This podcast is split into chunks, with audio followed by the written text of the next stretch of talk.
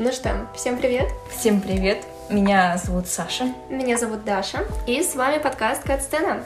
Да, это мы с вами здесь спустя уже долгое количество времени.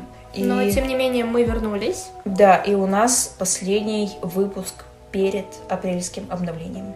Сегодня мы с Дашей обсудим Кали Зов Тьмы, Грешный Лондон и, и Фантика. И Ярость Титанов.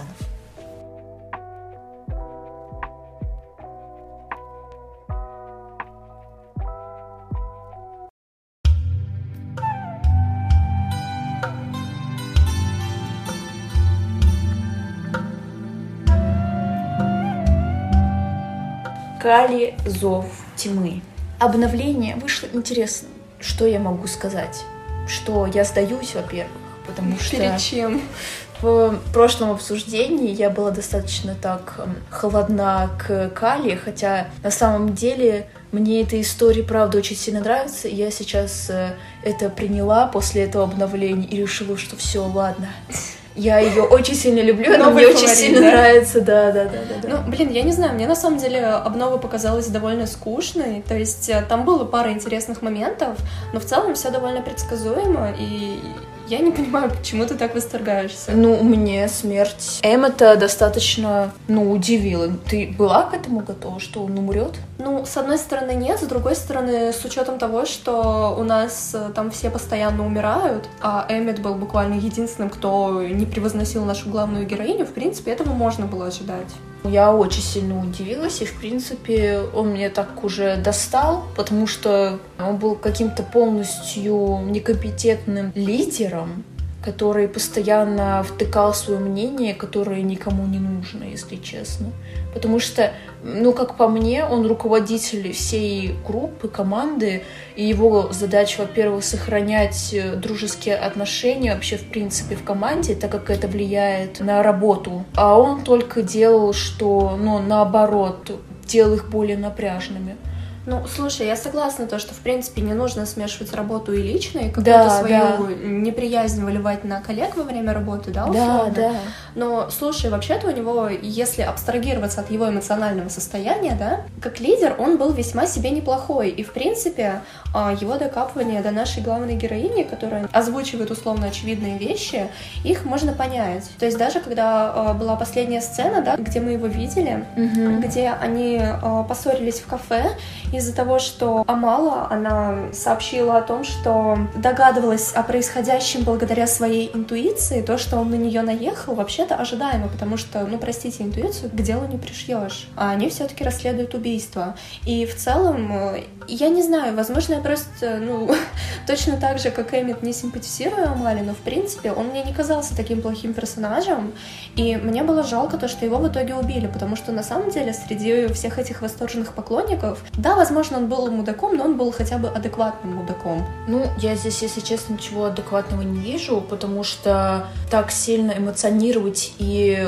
ну, не контролировать свои эмоции, мне кажется, это ненормально, когда ты находишься на работе, и при том, что, да, ты руководитель, но при этом все-таки твое начальство поставило тебе этих людей, и поэтому ты должен с этим мириться. Ну, или просто пожаловаться именно начальству, а не самим сотрудникам. Ну, слушай, вот, то есть ты хочешь сказать то, что у нас много начальников, которые типа прям такие компетентные, всегда вежливые, всегда всех э, Ну, значит, они просто, ну, они просто плохие, значит. Вот и все. Ну, типа, это Нет, я соглашусь на каждом шагу. Ну, смотри, я соглашусь с тем, то, что вообще Амалу стали делать Мэри Сью. Меня это очень сильно напрягает, то, что вот она озвучивает, так сказать, свои мысли, и при этом Киллиан, и Лима, и Рейтон, они все начинают такие, да, да, Амала молодец, Хотя, с другой стороны, она пытается доказать, что она заслуживает это место. С одной стороны, в принципе, логично. Ну, слушай, Высоко... доказательств с ее стороны как таковых нет. Да, она э, пытается делать свою работу, но она делает ее наравне со всеми. То есть она не, условно не заслуживает какого-то дополнительного возвышения своей персоны. Нет, дополнительного нет. Здесь э, из-за того, что она главная героиня, именно вот так вот выходит. Поэтому ей уделяется столько внимания.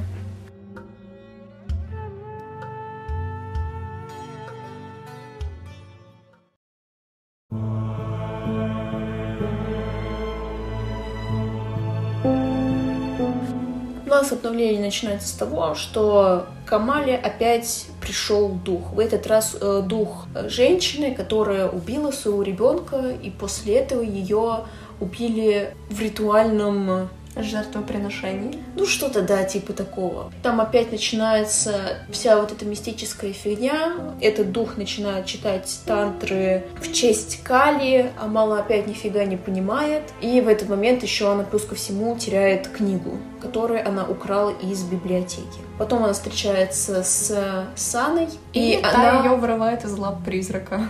Да, и она объясняет то, что эти духи, которые посещают Амалу, это бхуты, если я правильно произношу. И что это как-то очень странно, и, и непонятно, почему ее вообще посещают эти духи. Но, слушай, по крайней мере, мы узнали, что наша главная героиня, хоть со своими приколами, но, по крайней мере, не сумасшедшая. Ну, это было вообще, в принципе, изначально понятно, что она не сумасшедшая. Тут просто вопрос ну, был да, в том... но было бы иронично, если бы э, вся эта история была завязана просто на том, что Амала двинулась кукухой. Ты об этом мечтала, да? Ну, слушай, по крайней мере, это был бы необычный сюжетный поворот.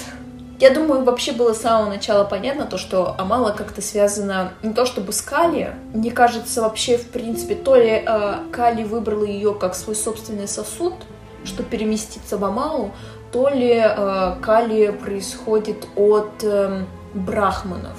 Что-то в этом роде, я считаю. Короче, Амалу у нас особенная. Во всех смыслах. У нас с каждым обновлением Роуз начал все больше и больше беситься.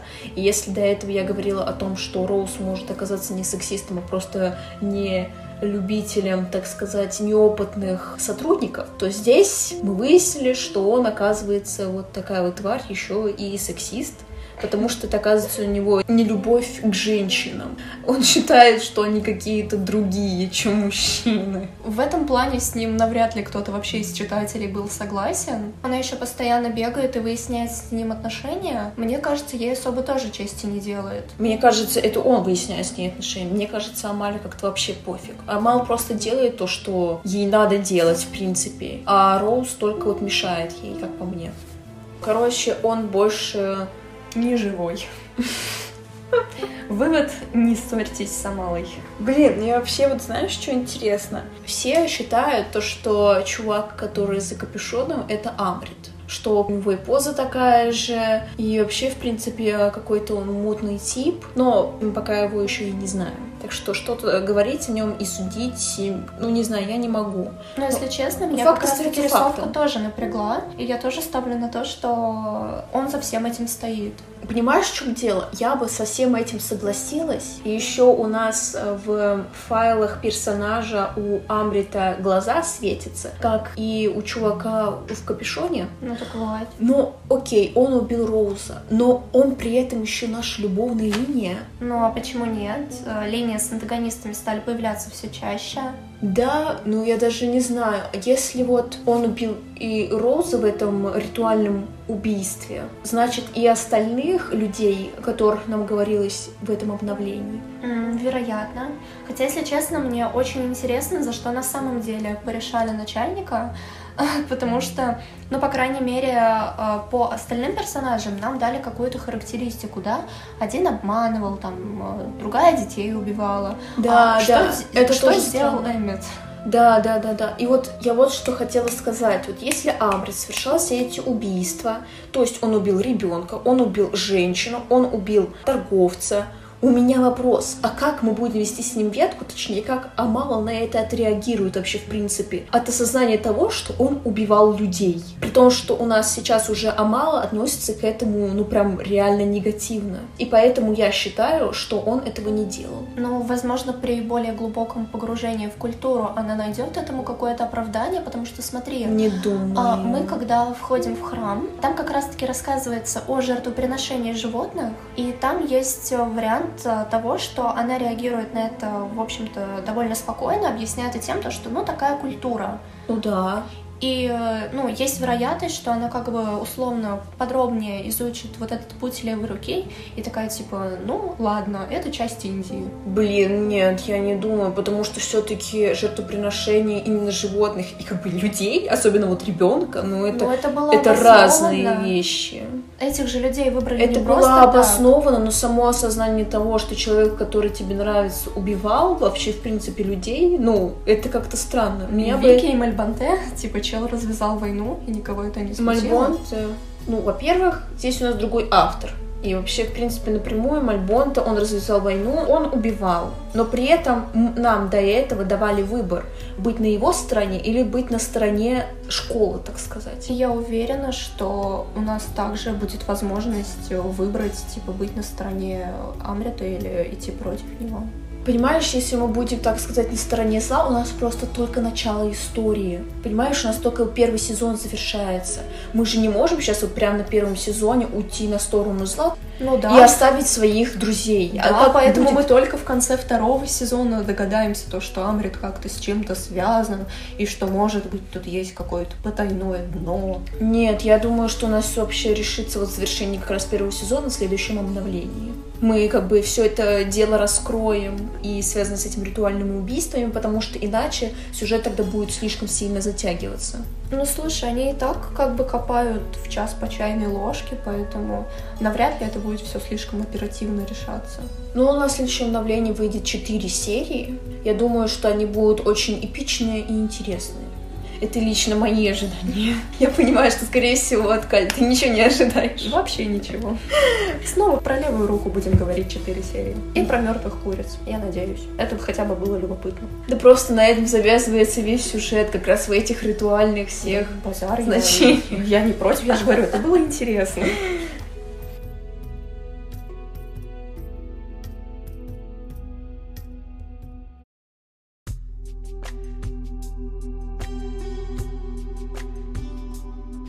И давай тогда перейдем к э, взаимодействиям с фаворитами. О, давай. Что, как тебе? Ты ведь тоже идешь по ветке с Киллианом. На самом деле, вот как раз э, я с самого начала пошла по ветке с ним, а довольно быстро пожалела, видя... Ну, короче, он мне просто не понравился на самом деле. И сейчас я пытаюсь очень тактично от него слиться, и история мне просто не позволяет этого сделать, потому что то он ее утешает, то он хочет ее взять за руку, то а мало дай мне ответ, будем мы вместе или нет. И ты такая стоишь просто... э, можно кому побыть? хочешь сварить? Да просто одной побыть. Чувак, просто отвали. Ну, это идет взаимодействие с фаворитом, раз ты его выбрала. Мне Да. лично все нравится и все устраивает. Я очень сильно люблю Киллиана вообще, в принципе. Мне нравится, как он выглядит и внешне. Не знаю, мне кажется, очень он таким... э, Преданным и тонко чувствующим. Не, ну типа, в принципе, он э, оставляет такое впечатление, но Он- почему-то он мне не нравится. Он уверенный в себе мужчина раз. Это мне очень нравится. Мне нравится то, что он знает, чего он хочет, и при этом он никак не давит на Амалу, потому что он как раз говорит о выборе ее именно. То, что чего она хочет. Он говорит ей о том, что если вот, вот так-то, так-то, я вот хочу каких-то отношений с тобой, я даю тебе время как бы подумать и решить для себя, хочешь ли ты этого тоже или нет. Мне это тоже нравится. Я-то, конечно, уже все давно решила. Я такая, блин, мне не надо думать. Я в этом, кстати, увидела своего рода давление, потому что условно... Ну смотри, они могли как-то попробовать, там, не знаю, пофлиртовать, поцеловаться, и потом уже решить, типа, будет это чем-то Да серьезным у меня же был нет. флирт, ты чё? Ну, серии две. А Почему тут он три ус- серии? Класс. А тут он условно сделал ей пару комплиментов, было пару взаимодействий, и он такой, типа, все, я хочу, чтобы все было серьезно. Давай решай. Нет, Ну, не смотри, хочу решать. Ну вообще, с одной стороны, немножко странно вот что. Они там провели вместе где-то максимум неделю. Да. Это странно, но с другой стороны, это все-таки идет сюжет, это все-таки визуальная новелла. И в принципе, ладно, я закрыла просто на это глаза. Мужик, который за одну неделю знакомства требует от тебя чего-то серьезного, априори ненормальный. Ну, в смысле, ну Амала же идет ему навстречу, ей же тоже это нравится. То есть, э, смотри, он не хотел заводить с ней отношения, но при Но этом не мог первый шаг... ее красоте физической и духовной. Да блин! так прекрасно в этом новом Саре за 33 алмаза. Блин, Да. Саре, конечно, я не перестану восхищаться, какие же там красивые Сари, я здесь ничего не могу сказать. Ну, норм. Ой, Даша, как можно с тобой вот разговаривать? Да, они правда очень красивые. Мне очень нравятся наряды. Одни из самых красивых вообще в клубе романтики, честно. И первый шаг, кстати, сделала именно Амала когда вот хотел он именно уйти, но все-таки она сделала первый шаг на их поцелуй. Хоть, в принципе, и он был не против. Ну, короче, мне сцены вообще, их взаимодействие мне очень сильно нравится. Мне очень понравилось, как они флиртовали друг с другом. Ну, вы подумайте, что я повелась на крутого накачанного э, мужика? Да, я повелась. И что вы мне сделаете? Что вы мне сделаете? Я в другом городе. Я скрывать этого не буду. Мне правда он нравится. При том, что я не вижу никакого там токсичной мускулинности, ну, с его его стороны. За серьезность в отношениях. Я всегда за, за уважение. За уважение. За уважение мужчины к женщине, к женщине к мужчине. Вот за что я. Э, рубрика «Бредовые теории». Ту-ту-ту-ту. Так. Чур, я начинаю первое. Да, давай. Киллиан поссорится с Амалой, и его тоже убьют. Только если в твоих мечтах. Меня все устраивает.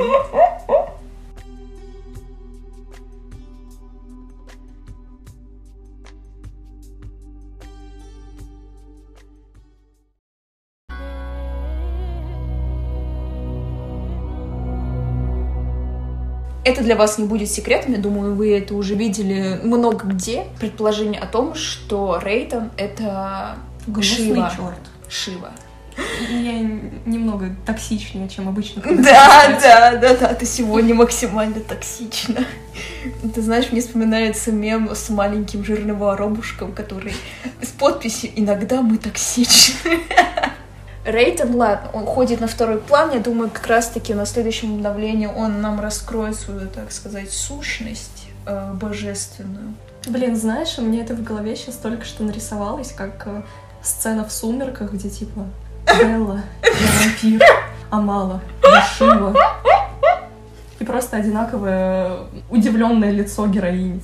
Это знаешь, сзади нее стоит рейтинг такой, скажи это вслух, mm скажи это ты Шива. И он превращается у него, сразу на лбу появляется третий глаз. Слушай, если так будет, я поставлю этой истории 5 звезд. Над ней хотя бы поржать можно будет, хотя бы что-то. Я думаю, что в конце у нас первого сезона произойдет какой-то ритуал, в котором уже будет участвовать Амала. И мне кажется, что ребята ее будут спасать или что-то в этом роде, и Амала что-то будет решать. Вот мне кажется, вот что-то такое будет, не знаю. Ну, я надеюсь, Короче, какой-то эпик. в нее вселится сама Кали, и Амала будет рулить этим ритуалом на самом деле. Я думаю, здесь зависит как раз-таки от того, по какому мы идем пути, то есть гнева богини или милосердия. Ну, я пошла по милости, на самом а, деле. А, милости, да-да-да. Да, я тоже пошла по милости, потому что мне это, ну, больше, я склоняюсь к милости вообще, в принципе, мне это больше свойственно. Весь индуизм — это религия народа, поэтому ты должен уважать то, что принято нормой в этой стране. Нормой. Ну, это по типу не лезь в чужой монастырь со своим уставом. Ну да, да, да, да, да то, что тебе это не нравится, и как-то фукать, бегать. Если тебе это все не нравится, бросай работу, уезжай как бы в Лондон. Ну, как по мне. Ее же там никто не держит. Мне вот интересно, кем же все-таки является Амрит, потому что мне вот кажется, что это как-то слишком легко, что он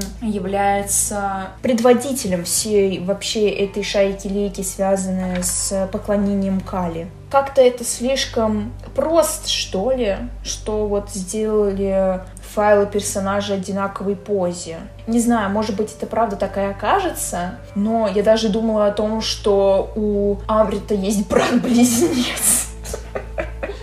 Не знаю, вдруг такая кажется, что это все в очень эм, индийских мотивах Болливуда, так сказать. Брат, сестра, и там Амала такие с Амритом танцуют в конце.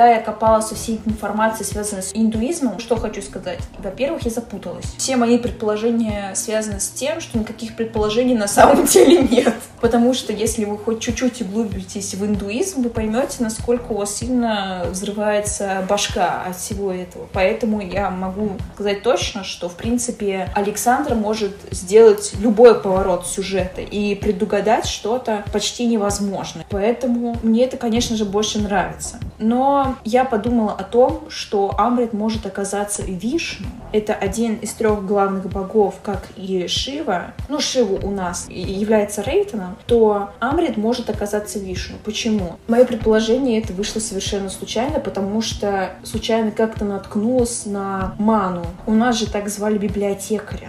Оказывается, в индуизме это первый царь, правивший землей и единственный человек, спасенный Вишну от всемирного потопа. А я считаю, что вот эта закрытая часть в библиотеке с всей этой коллекцией очень ценных книг, это коллекция именно Амрита. Я не знаю почему, может быть, я и не права. Но это ведь действительно сейчас просто теория, у которой нет обоснований. И того ну, же да. библиотекаря действительно просто могли назвать в честь этого царя, и на да, этом все. Да, я знаю, но все-таки же можно поделиться поделиться как-то своими бредовыми теориями. Это просто интересное совпадение. Может быть, это как раз этот царевич до сих пор служит Вишну и хранит все его ценные книги. Но на самом деле я очень долго копалась в интернете, и в итоге я настолько сильно запуталась, что это, скорее всего, и не окажется правдой.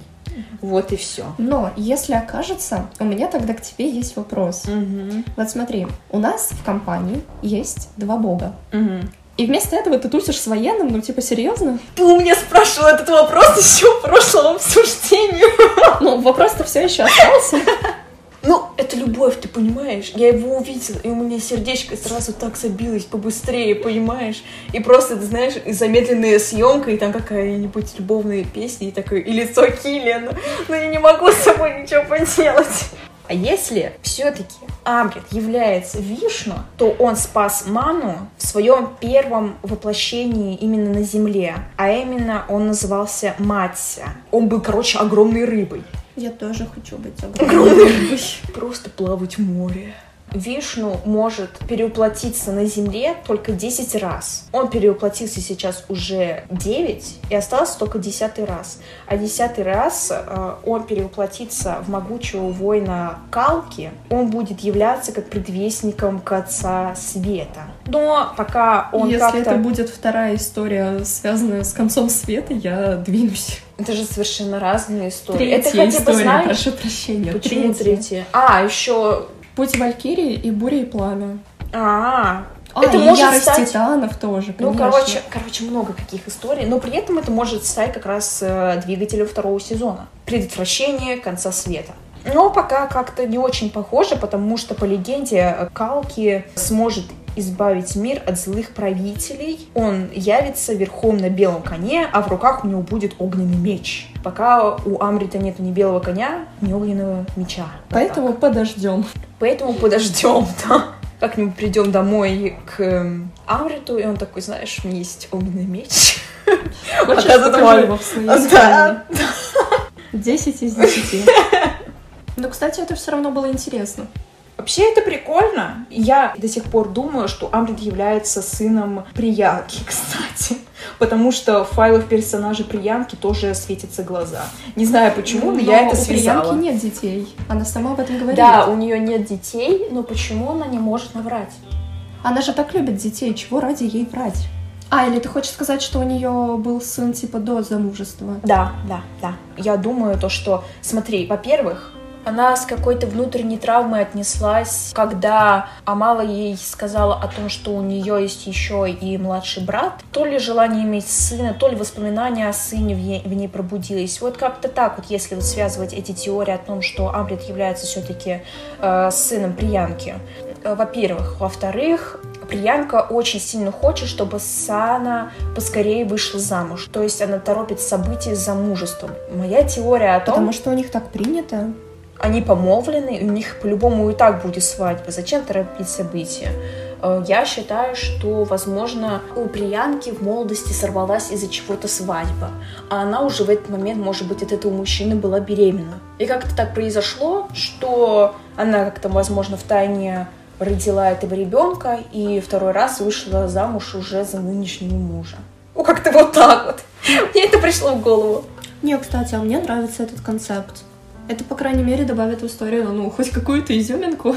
она станет еще интересней, как по мне, такой поворот в сюжете. А куда делся Амрит, возможно, попал вот в этот культ, связанный с Кали, в какую-нибудь богатую семью, может быть, Приянка его отдала, вот. Как-то так, даже не отдала, а как бы подложила под дверь, вот.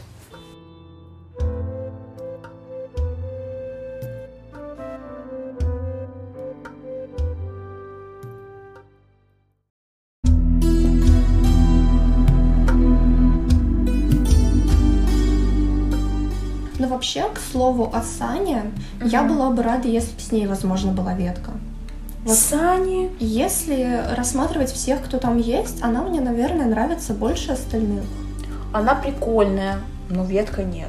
Не знаю. Ну, мы как говорили в прошлом выпуске, что мы не берем фавориты девушек, потому что тогда у главной героини почти не остается подруг. А здесь у нас, кстати, вот как раз Саня является подругой, и мы можем совершенно спокойно, например, вести ветку с Лимой. Я в этом плане Лиму больше вижу как подругу. Ну, Лиму я тоже вижу здесь как подругу. И мне очень понравилось, что в этом давлении мы уже наконец-то развиваем с ней взаимоотношения дружеские. Например, когда мы находимся в храме, ей становится дурно от запаха крови, и мы тогда ее уже берем за руку, и вот у нас так вот укрепляются дружеские взаимоотношения. На этом мои теории как бы заканчиваются. У меня была еще одна такая в голове бредовая теория о том, что мне кажется вообще, что у муж Сани окажется каким-то важным персонажем, который сыграет свою роль в кольце. Я не знаю почему. Вот. Может быть, он вообще окажется как раз-таки братом-близнецом Амрица, который делает все эти ритуалы. Не знаю, почему мне это в голову просто приходило. Такая, а почему бы и нет? Вот. Вообще может, если честно, оказаться все что угодно. Не знаю, что будет в конце. Но в любом случае мне это будет интересно, и, скорее всего, Кали я буду проходить одно из самых первых, как выйдет обновление.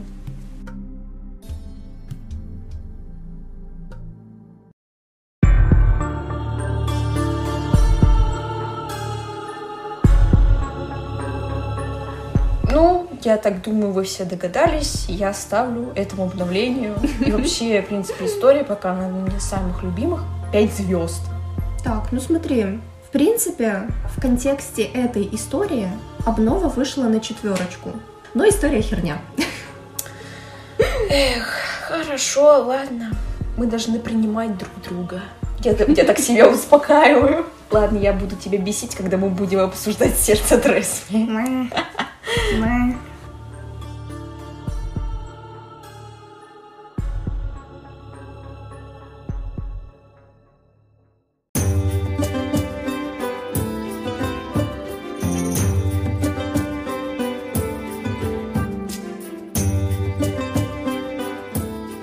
Что ж, следующую историю, которую мы обсудим, будет грешный Лондон. Много всего интересного и неожиданного произошло в этом обновлении. Ну, блин, на самом деле, с учетом того, что обновления действительно выходят качественные каждый раз, э, интерес к истории теряется, и, в принципе, не только э, как бы у массовой аудитории, но в том числе и у нас с Сашей. Mm-hmm. Поэтому мы, конечно, постараемся все это как-нибудь красочно изобразить, mm-hmm. но, по крайней мере, вот каких-то прям супер эмоций во время проходки у нас не было. Mm-hmm. Ну, я говорю, ну, мы еще в прошлом обновлении это обсуждали, что какой-то переломный момент вышло так, что несколько обновлений у Грешного Лондона выходили или реально фиговые, начали появляться проблемы с фаворитами, не было никакой определенности, и поэтому у читателей резко спал этот интерес к истории. Ну слушай, сейчас все фавориты вернулись, и в принципе интерес должен был вернуться. И сюжет начал набирать обороты, потому что у нас сейчас появляется и портал в другой мир, и как бы все это должно как-то завязаться уже в этом сезоне, во втором. Да, правда, у нас уже появилась, например, так мы с Дашей ведем ветку с Глестином, появилась э, ревность у Ирен к этому персонажу, например, когда он танцует с другой женщиной противной. Ну что, в принципе, кстати говоря, для Ирен было нетипично абсолютно. Нетипично, Мне понравилось, что ее раскрыли вот именно с этой стороны. Да, да, это вышло прикольно. Прикольно, что мы Лесли признались в этом, что нам нравится Глестин, но после этого сразу же у нас появляется возможность купить интим-сцену с Лесли. Это Блин, вот это вот реально было тупо. Вот, возможно, из-за этих как раз-таки несостыковок, мне кажется, до сих пор грешный Лондон не может восстановиться. Не Мне может на самом деле кажется, что это репутацию. именно часть сюжета, часть характера нашей главной героини. То есть, в принципе, несмотря на чувство к кому-то одному, она может мутить сразу со всеми, и все будет в порядке. Но это же странно. Странно, но это часть ее характера, вот и все. То Она есть я не вижу, ей то, что... я не вижу здесь какой-то непроработки. То есть в ярости не титанов, вижу. допустим, она есть. И здесь мне кажется, что это действительно просто часть сюжета. Ну, мне кажется, это странным. Правда, я понимала бы, если бы она, например, не, не признавалась бы в том, что она имеет какие-то чувства к Лестину, а, Лесли. Но когда вот после этого диалога сразу интим сцену с ней, ну, что там героиня возбуждена от самой Лесли, то есть это идет как бы против нашей воли, ну, как против моей воли, потому что я с Лесли не собиралась ничего иметь интимного. Это знаешь, как в «Десяти желаниях Софи», то же самое. Против моей воли у меня почему-то моя героиня сохнет по Бенедикту. Поэтому, ну, вообще, в принципе, у нас много чего интересного произошло в грешном Лондоне, несмотря на все это. Каждое обновление начинает набирать новые обороты. Давай тогда попробуем действительно по порядку. А, именно то, что у нас разворачивается сцена бала, Мгм. а, куда приходит наш э, иллюзионист Мистер Б. Не знаю, мне иногда кажется, что это какая-нибудь аббревиатура от не очень цензурного слова, потому что сам по себе он выглядит, ну, как тот еще придурок на самом деле. Ну, Но- вообще он странный чувак. Ну, он выглядит как антагонист, но на самом деле мне почему-то кажется, что дело далеко не в нем. Да, да, конечно. Мне кажется, здесь это просто как прикрытие, может быть, мистер Б, хотя Но так или что-то иначе, непонятное он происходит. делает так, чтобы наш советник исчез. А это довольно серьезный сюжетный поворот. Ну, вообще, да. Но я думаю, что у нас такой антагонист, как мистер Б. Я думаю, что советник и мистер Б в сговоре. Что у нас все-таки советник больше антагонист, и что, скорее всего, мистер Б работает на советника.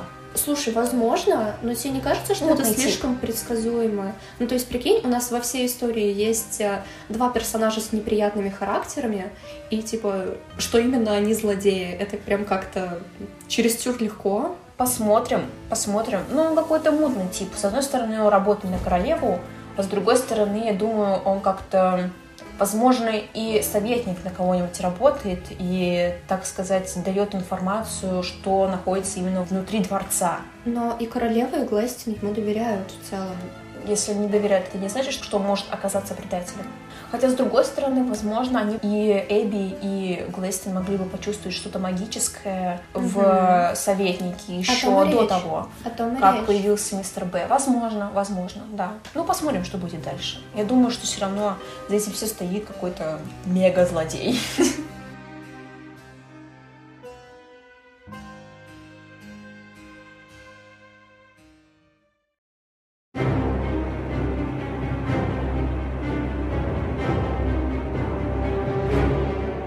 Здесь больше всего интересно Именно уже в доме Поворот, у Эбби да, как да. раз-таки. Именно сюжетный момент с Дворецким, который оказывается немножечко не человеком. Да, да. У нас Альфред оказывается монстром. Он называется Хогман.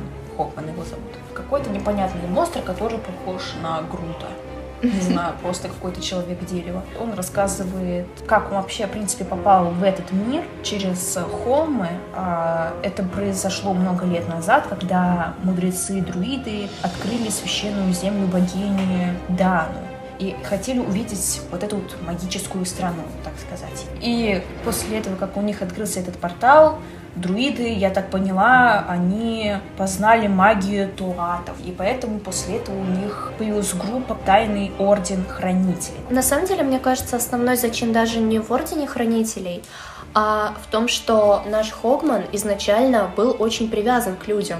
И только потом Они уже под, интересны. под воздействием одного из своих сородичей он решился на предательство. Он изначально вообще работал на колдунью Мориган, чтобы он просто находился среди людей, так как они ему разрешили жить и прислуживать вообще, в принципе, людям. И этому тайному ордену он просто передавал эту информацию, которую он получал вот этой колдуньи Мориган. Он потом вроде бы ее то ли предал, то ли стал ре- реже приходить к ней, что-то в этом роде. И в итоге Но все дело произошло в том, то, что его заколдовали, и вроде бы это сделал Эванс он будет навсегда теперь заточен в этом мире в образе Альфреда. Он может превращаться обратно в свой настоящий облик только как раз вот в подвале, где и жил Альфред. Еще мы узнаем плюс ко всему, что Эбби оказывается родная дочь Эвансу. Короче, пока он рассказывал всю эту им историю, Ирен и Эбби, он э, поджег какие-то специальные свечи. И в это время, пока они были в отключке, у меня был адский пес, у тебя тоже. Наш адский пес атаковал Альфреда. Понес какие-то ранения, но в это время появляется Шерлок и Грей, и все у нас отлично. И, и нас все в порядке. Мне, кстати, знаешь, что мне было потом очень обидно? Несмотря на то, что мы перевязываем э, раны нашего питомца, это никак не влияет. То есть в смысле? это там, э, если смотреть по гайдам, мы, когда перевязываем нашему любимцу раны, это вообще ни на что не влияет, то есть ни на его дальнейшее выздоровление, никакого улучшения отношений. Это нам ничего не дает. То есть, условно, это просто дополнительная трата алмазов и все. Но, может быть, что-нибудь произошло, если бы мы этого не сделали. Ну, по крайней мере, это ничего не было прописано. Я не знаю. Ну, тут да, возможно, это такой косяк от автора. Я не знаю точно. Но... Или это просто скажется где-нибудь уже в будущем. Да, да, да, да, да. Вот. Но я единственное, что знаю, мы сможем оставить зверушку, поэтому я думаю, у нас, в принципе, и так будут нормальные взаимоотношения. Вот и все. А мне нужно будет с ним налаживать. При том, что мы ими управляем. Я помню то, что мы вместе с Эбби за алмазы путешествовали в холмы. Но это не холмы были, это был какой-то... А, стоп, это была созданная ею иллюзия. Да, да, да, да. Вообще сцена была очень классная. Я ее взяла, она была очень такой теплой, и их взаимоотношения такие еще интересные. Я даже взяла вроде бы... Это было не совсем романтическое взаимодействие, мы могли просто подольше понаблюдать за ней. У меня была вот эта вот сцена, где она вся в папочках, было очень классно. Мне вообще Эбби нравится. Она классная девчонка, и, возможно, если бы не Глестин, я бы, скорее всего... Ну, я говорила уже о том, что я вообще изначально с ней вела ветку, а не с Глестином. Это я уже потом к ним перешла. Эбби — это одна из девушек-фаворитов, которая мне вот реально нравилась. Я могла бы с ними вести ветку. Мне всегда Эбби казалась на самом деле слишком спокойной для Эрен. В принципе, персонажем довольно приятным, но лишенным вот этого внутреннего огонька. И мне кажется, что это немножечко не то, что нужно нашей главной героине. Мне представлялась Эбби как, ну, противоположность как раз-таки Эрен. Что, знаешь, как огонь и лед. Блин, я не знаю. Мне но... очень понравилось, когда Ирен выбирала для Эбби платье. Вот это вот их взаимодействие такое было милое, такое прям девчачье. Подбирала ей платье, в котором ей было бы комфортно. Ну, такое более закрытое. Ирен же у нас такая Эпатажная. львица, тигрица, по жизни победительница, вот. А Эбби более такая спокойная более стеснительная, вот. Ей это не совсем привычно. И я просто именно в противовес Ирен скорее воспринимаю именно Лесли. То есть... Лесли с огоньком. А, да, и вот как раз-таки благодаря этому огоньку они могут хорошо ладить. Но при этом э, Лесли, она более такая милая, более наивная, более, как бы сказать, легкомысленная, наверное. Ирен все-таки, несмотря ни на что, она остается довольно серьезной и с деловой хваткой. Ирен просто очень предана себе, и мне это очень сильно нравится в персонаже. Несмотря ни на что, она, во-первых, остается вором, когда она находится на балу, она обкрадывает кабинет, да, очищает да, кабинет. Да, да, да, да, да, да. И мне это правда понравилось, что она не теряет вот эту вот возможность приобрести себе немножко, так сказать, золото, бриллиантов.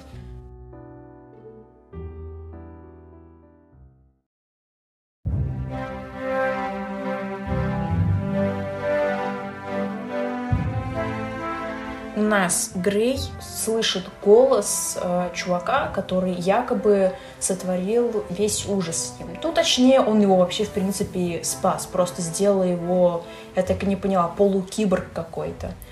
Вообще, кстати говоря, э, это довольно забавная позиция, потому что Грей пытается его выставить неким злодеем, что, кстати говоря, иронично, потому что действительно, да, мужик несколько видоизменил его, но тем не менее он его спас. Да, но, возможно, он просто не может привыкнуть к той внешности, которая у него сейчас есть. Ну, он привык к тому, какой он есть, а сейчас ему нужно привыкать к тому телу, который ему дал без его разрешения этот мужчина.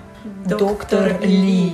И, и это делает... звучит так же банально, как появление Шерлока Холмса. Даша сегодня максимально токсична, вы заметили, да?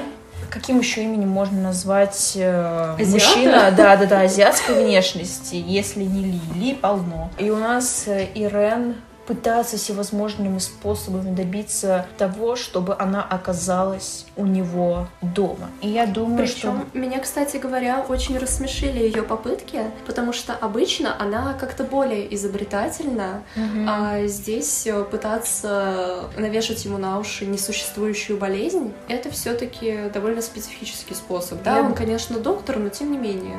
Я думала, это должен был какой-то типа момент э, именно смешной должен превратиться, я не знаю.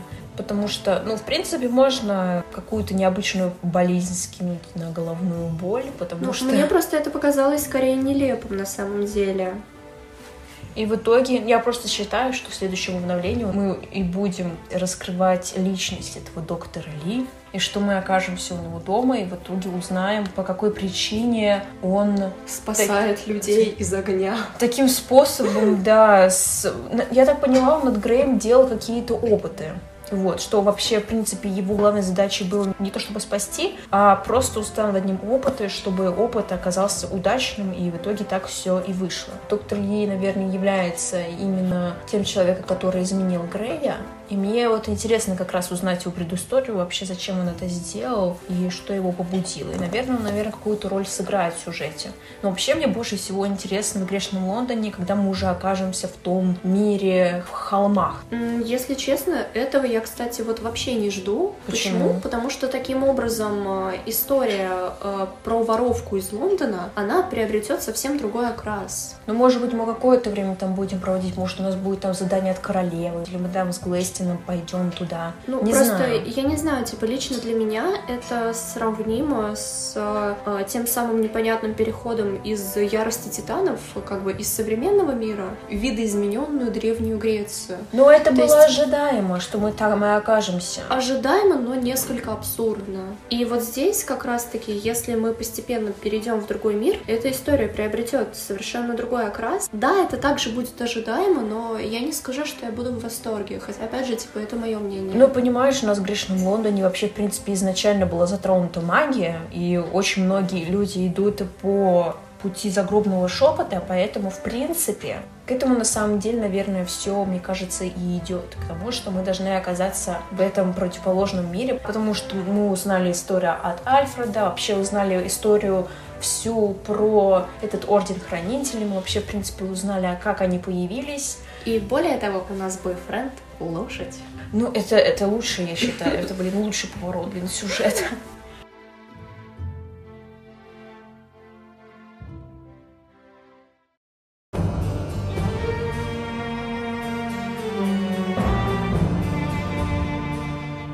Ну что, я ставлю этому обновлению, я думаю, четверочку. Слушай, я на самом деле даже здесь с тобой солидарна. Оно было хорошим, оно было качественным, но именно такие моменты, которые вроде должны были быть смешными, но оказались нелепыми, а, меня немного выбили из колеи. Вроде бы, понимаешь, вроде бы сюжет насыщенный, постоянно что-то происходит, вроде бы какая-то мистика, вроде бы к чему-то все это ведет, но я все равно эту историю оставляю на алмазную лихорадку. Вообще, на самом деле, я думаю, в какой-нибудь момент эту историю перепройти, потому что когда ты собираешь все эти пазлы воедино, как раз мнение может поменяться. Я тоже думаю перепройти весь Грешный Лондон, когда он то именно закончится, чтобы... Нет, я хочу именно вот пока выходит. Выходит, да?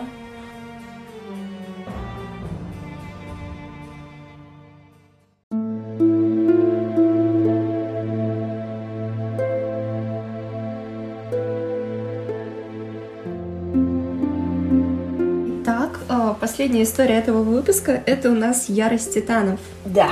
Которая, собственно, начинается с того, что мы оказываемся вдруг как-то резко, неожиданно в видоизмененной Древней Греции, мать ее за ногу. Вот ты была этому рада? Я нет. Ну, серьезно. Нет, во-первых, это было совершенно ожидаемо. То, что мы по итогу под конец истории окажемся в Древней Греции. Я, если честно, это ожидала, потому что я уже заколебалась в этом Нью-Йорке. У нас уже какая история, мы постоянно в этом Нью-Йорке. Для знаю. меня это было абсолютно неожиданно, потому что я думала, что они в современном мире будут возвращать свое влияние, и они в современном мире э, будут как бы противопоставлять себя новым богам. А то, что э, хаос все изменил, и время пошло иначе, и мы снова теперь в какой-то жопе говна, особенно с учетом того, что у нас до этого был коллапс с тонким льдом, и там тоже все должно было измениться. И я не знаю, это выглядело все просто, ну, максимально странно. Слушай, давай мы закроем глаза на вот это вот слияние ПТЛ и ярости титанов. Это ладно, все, это прошедшая тема, я думаю, там больше никак не будет связано. Не знаю, почему ты так негативно отнеслась именно к Древней Греции. У меня очень много вопросов к этому обновлению, но совершенно не связано с Древней Грецией.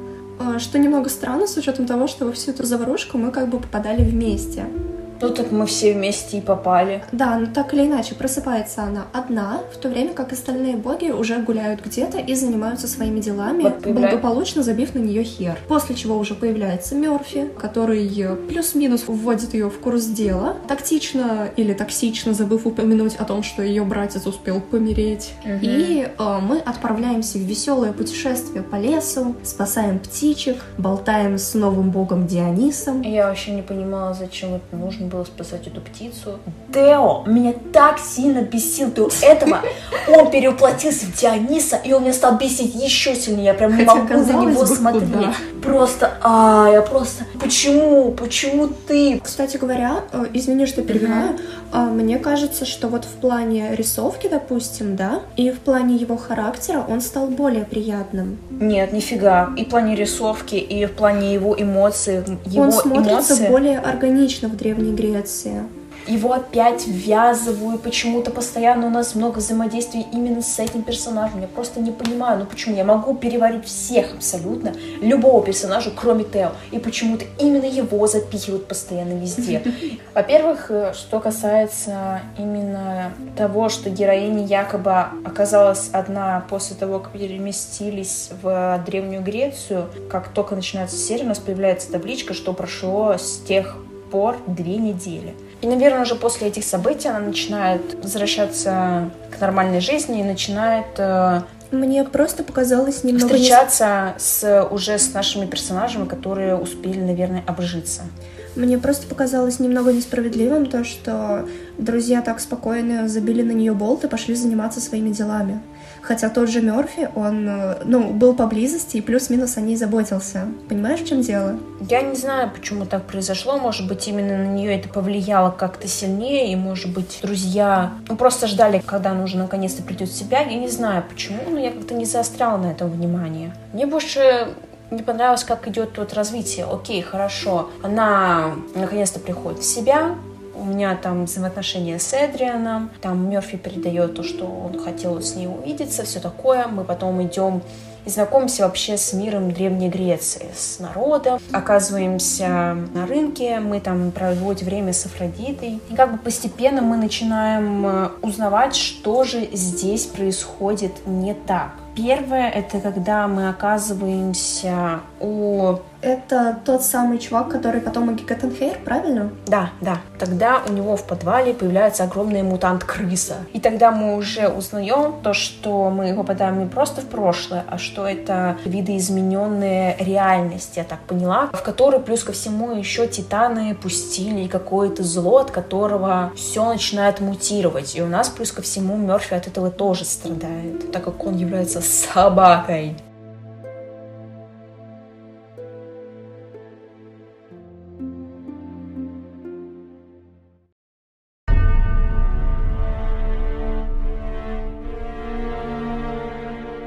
Мы в итоге приходим к Аиде, и Аида нам рассказывает опять свою плаксивую историю о том, почему же вообще все так произошло с титанами.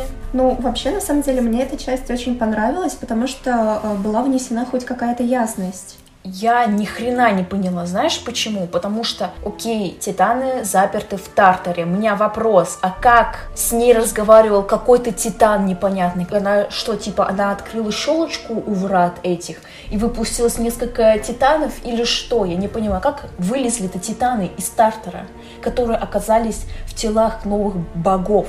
Как? Ну, слушай, я думаю, Аида все-таки достаточно могущественная, чтобы как-то эту проблему решить. В смысле проблему? Ну, возможно, она именно помогла их э, душам переселиться, с учетом Титанов? того, что да, с учетом того, что она вроде как владеет подземным царством и в принципе распоряжается мертвыми. А это не объясняется, я вот этого не понимаю, потому что как с ней вообще какой-то титан с ней разговаривал, как он ее упрашивал селиться в тело этого нового бога, Пирса у нас в данном случае, как, как все это происходило, вот это не объясняется, это называется, я знаю, как это, сюжетная дыра, которая никак, блин, не объясняется. Кстати говоря, хочешь я тебе подкину еще одну сюжетную дыру? Ну давай. А, Их смотри. дофига. Да, я знаю, но почему-то именно это дошло до меня позже остальных, и для меня это стало каким-то не очень приятным открытием.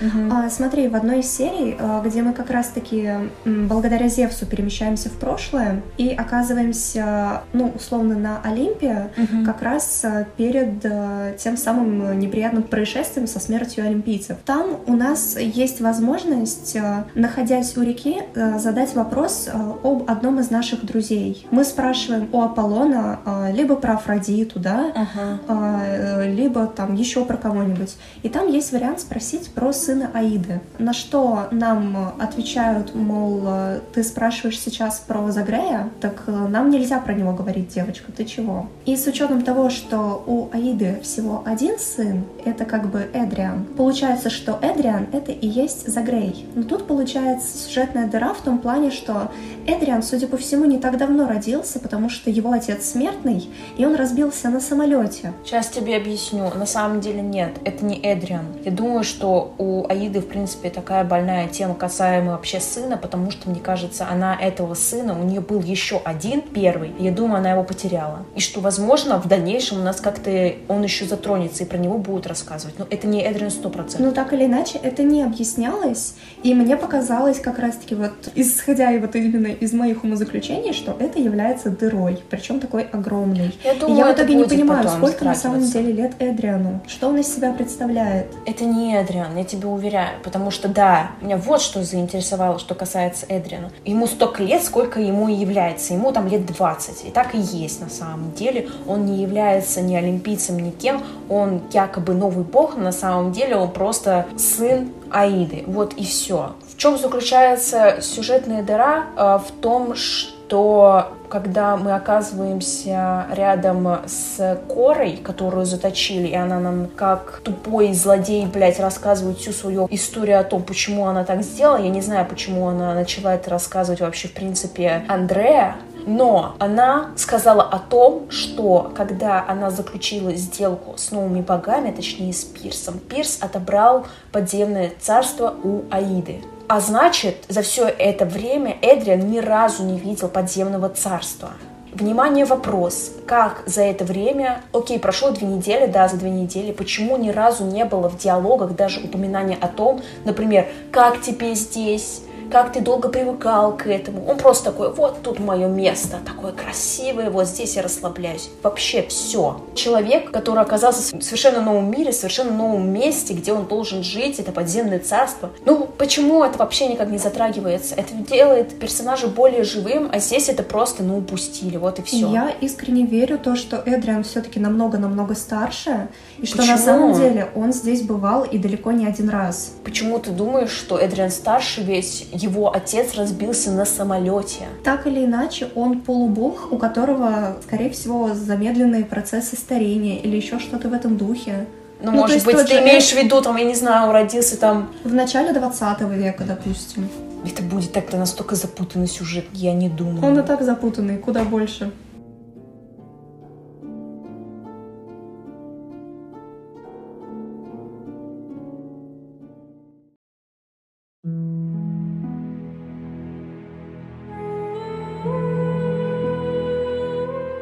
Нас же сейчас наша команда супергероев должна спасти весь мир. у нас Гефест должен перековать ящик Пандоры для того, чтобы мы засовали какие-то три камня туда, которые мы должны найти, и мы могли там запереть этих титанов.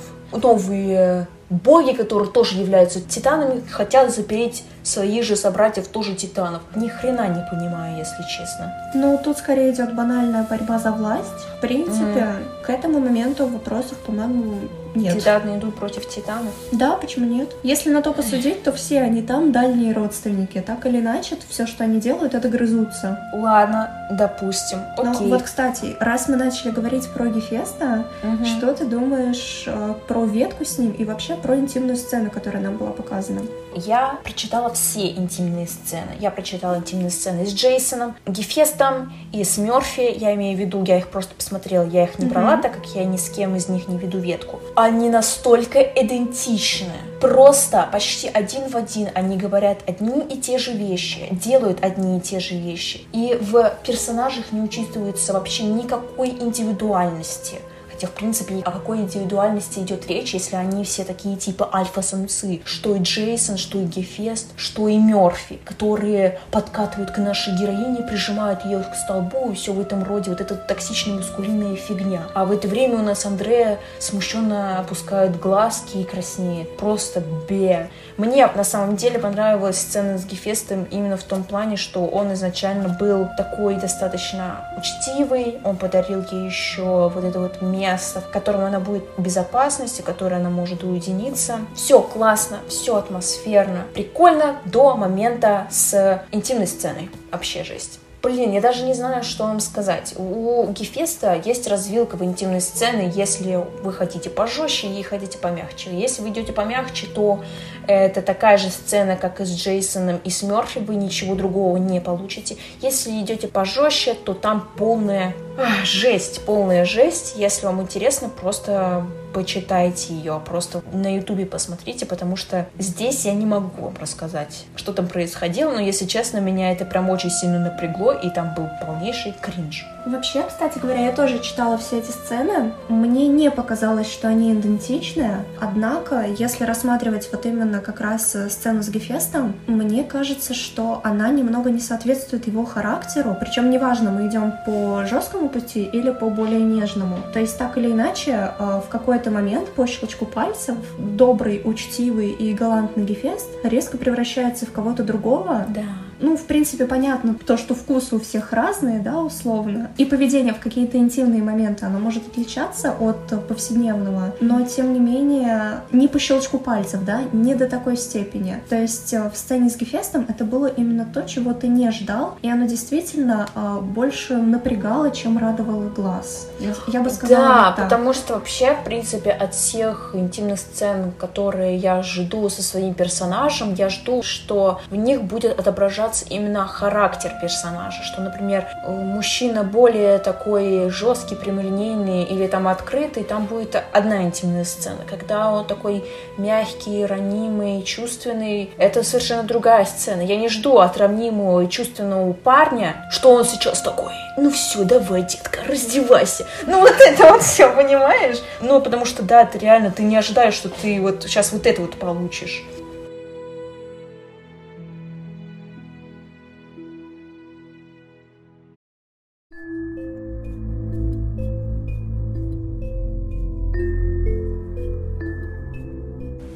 Для тех, кто не ведет э, ветку с Эдрианом, я тоже хочу сделать такой небольшой вброс. То, что у этой самой популярной любовной истории а, в новом обновлении вышел баг, да, который э, блин. Э, который, да. несмотря на все наши улучшения, э, говорит да. то, что ну у вас с ним хорошие дружеские отношения. Да, да, Идите-ка вы нахер, ребята. И весь прикол в том, что очень много людей говорило о том, что у нас баг с Эдрианом, а на это никак не отреагировал никто. Ни разработчики, ни сценаристки никак-то не объяснили. Или то, что там нужно перепройти сейчас, или что мы это исправили. Нет, этого нету они должны это исправить, потому что мне вообще-то обидно. Mm, вот, мне все равно было обидно, потому что так или иначе на эту историю я алмазов никогда не жалела. нас один камень добывает... Непосредственно Аида. Да, Аида, а за другим камнем мы отправляемся к Джейсону, потому что второй камень у нас находится внутри какого-то морского зверя. Мне вообще изначально понравился Джейсон, каким он стал за эти две недели. Он начал взаимодействовать с отцом, что он начал с ним улучшать отношения свои, каким он стал более серьезный, благодаря, наверное, какой-то ответственности, которые завалились на его плечи, так сказать, так как он стал преемником Посейдона. Вот касаемо Джейсона, если честно, он у меня тоже является, э, или, по крайней мере, являлся одним из любимых персонажей. Тут но... же вообще никакой. А, мне нравился именно этот э, добродушный, обаятельный спортсмен, который в любой момент может вызвать улыбку на твоем лице.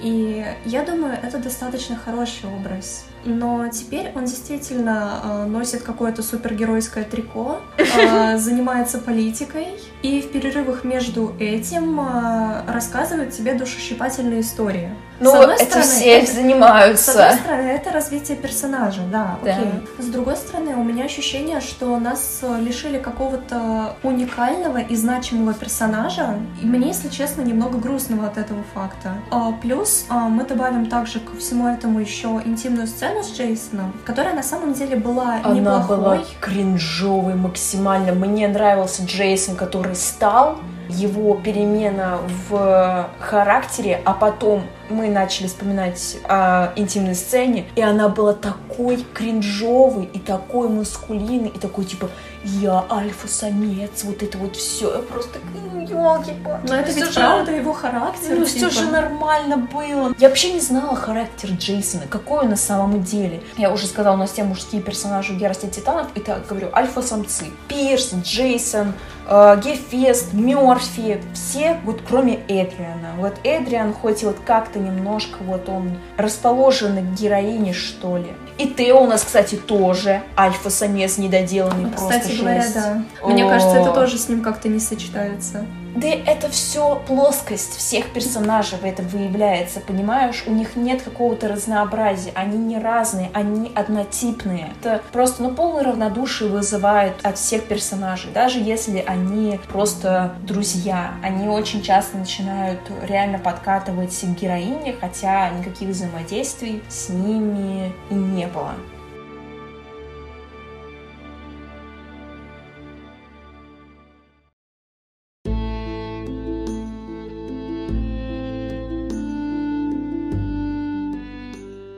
Вот что я не понимаю. Эдриан и Джейсон являются якобы новыми богами. Они дети богов старых, значит, они новые боги.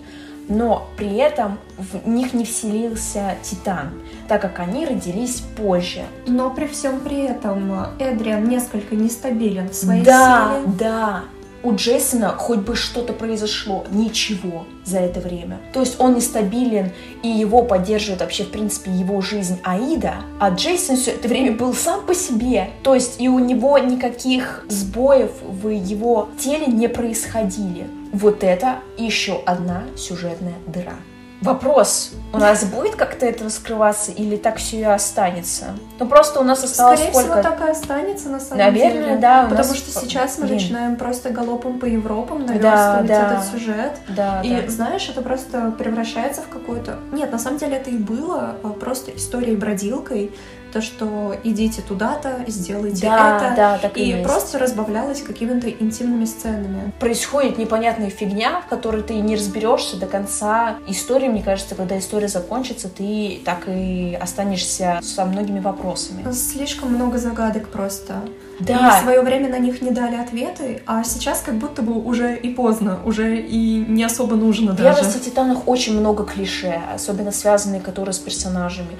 Это мне тоже очень сильно бесит. Очень много в драматичных каких-то ситуациях, очень много пафоса. У нас, например, очень много пафоса было, когда у нас умер э, Дионис, который появляется единственный раз в первом сезоне, но зато на смерть брата, который был с нами на протяжении Во-первых, мы весь первый сезон его искали, второй сезон был постоянно с нами Второй рядом. сезон мы с ним столько и делали, что собачились. То дело не в этом, он был постоянно рядом с нами, и это все-таки брат главной героини. Что происходит? Мерфи нам говорит про то, что он умер. Героиня такая, окей, все, на этом все заканчивается. То есть на персонажа Ну, слушай, Лео там- уделили целую сцену, а на смерть родного брата героине вообще посрать. Там было расписано, что у нее внутри образовалась дыра, которую ничем не заполнить. Да, да, как же я сильно поверила, о боже. Честно хочу сказать, что Аполлон меня жутко бесил. Я ненавидела этого персонажа,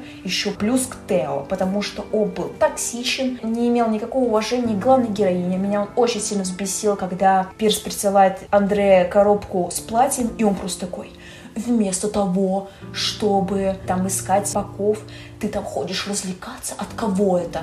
Тебя это не должно касаться вообще никак. Короче, он поступая, поступил как полный мудак, но при этом постоянно повторяет то, что «М, мне ты так важна, ты моя любимая сестра, обнимает и потом дальше идет заниматься какой-то херней. Короче, никакой любви, никакой ласки и заботы к сестре нифига нету. А мне, если честно, очень нравился Аполлон, особенно в тех сценах, когда он тырил ее халат и ходил в нем по дому. Это все, это максимум. Это единственное, что-то смешное и прикольное было связано с Аполлоном. Поэтому, в принципе, меня никак вообще не тронуло то, что он умер. И вообще интересно, кто окажется новым Аполлоном. Мне кажется, кстати, что он не умер.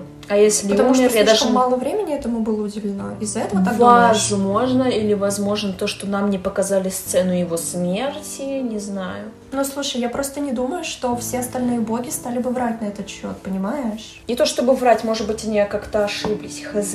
Или даже если он умер, то мне интересно, кто будет следующим Аполлоном, потому что нету даже никаких предположений. И потому что персонажей и так как-то слишком много. А ты заметил, как много персонажей у нас теперь отсутствует? Их очень много засунули в историю, и при этом они больше не появляются. Давайте перечислять. Афина, Афина, Арес, Арес, Пирс пропал опять. Пирса нет, нету Геры и нету Химеры. М, Гермес тоже исчез, кстати говоря.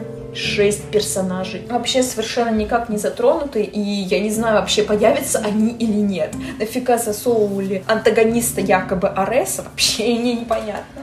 Скажи то, что у нас может при одной из развилок умереть Афродита. Вот, и скажи. Потому что она у меня не умерла. Ну, она у меня умерла при самой первой проходке без гайдов, но потом я все-таки переиграла, чтобы она осталась жить, потому что... А если честно, я даже не знаю почему, потому что меня ее смерть на самом деле не сильно бы затронула, несмотря на то, что я симпатизирую этому персонажу. Ну, мне просто было бы жалко, что она умерла, поэтому она у меня и не умирала, в принципе. Потому что она у нас единственная подружка за всю историю. Ну, наверное, подружка, которая постоянно подкатывала. Да, она у меня не умерла, я не переборщила с силами, и все, в принципе, на этом хорошо и заканчивается. Я не помню, мы вроде бы достаем этот камень, и как бы на этом и все.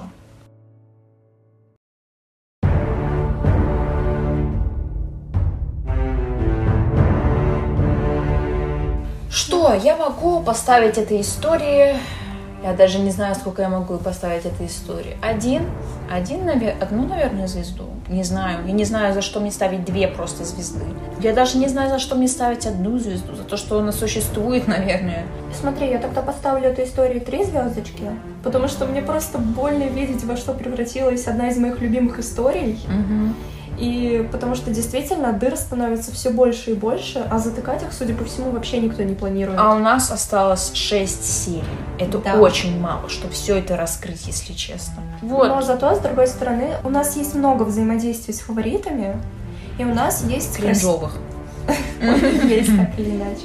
И у нас есть много красивых нарядов. Мне, правда, мне очень нравятся и наряды, и прически, которые нам предлагают. В плане внешнего вида я очень довольна. У ярости титанов совершенно нет никакой структуры сюжета. Она совершенно происходит, этот сюжет хаотично. У нас два сезона идет какая-то пассивная хрень. Сначала идет э, поиск брата, в котором вообще в первом сезоне ничего не происходит. Во втором у нас начинается появляться вопросы, на которые никто не дает ответа, и тут раз, резко мы оказываемся в Древней Греции, вот это вот здесь все. Где вот происходит вот... просто все и сразу. Да, где происходит все и сразу. А почему нельзя все это было равномерно как бы сделать и уложить? Почему вот случилось все так, как случилось, я не понимаю просто. Ребят, если кто-нибудь из вас все-таки остался фанатом этой истории, пожалуйста, расскажите, как видите ее вы, потому что, ну, правда, мы с Сашей уже абсолютно отчаялись. Все, я уже жду, когда она наконец-то закончится, если честно. И мы про нее навсегда забудем. Не знаю, я бы очень хотела, чтобы эту историю как-нибудь вырулили. Как за 6 серий можно это сделать? Ну, я вроде понимаю, что это не совсем возможно, но я очень хочу, чтобы это сделали, чтобы нам дали какие-то ответы, чтобы нам дали логичный конец. Я не знаю, я просто хочу, чтобы мою любимую историю вернули обратно, понимаешь? Надейся, просто надейся. Спасибо. У тебя слишком много надежды.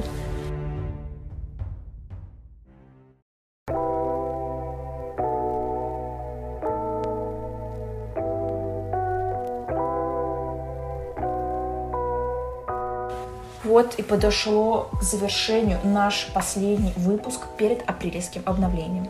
Мы хотим вас предупредить о том, что, во-первых, на следующей неделе подкаста не будет, так как мы, как и вы, снова вернемся к нашим любимым историям и к нашим любимым фаворитам. Но также мы хотели добавить, чтобы вы не расстраивались, да, у нас остается еще три истории, которые мы не затронули. Дракула. Это хроники гладиаторов. И сердце Треспи. Поэтому мы, скорее всего, с Дашей проведем прямую трансляцию на нашем телеграм-канале на этих выходных. А когда именно, в какой день, какого числа, вы узнаете непосредственно на нашем канале. Пожалуй, это все, что мы хотели сказать. Да, подписывайтесь на нас, конечно же, в телеграм-канале, чтобы как раз не пропустить прямой эфир. Подписывайтесь на наши подкаст-платформы. Это в Яндексе ставьте сердечки, ставьте звездочки в Spotify, ставьте звездочки в Apple подкасте. Ну и, и конечно же, мы есть в ВК. Поэтому ждите нас уже с большим выпуском о легенде Ивы. И на этом всем пока. Всем пока, всем хорошей недели, ребят.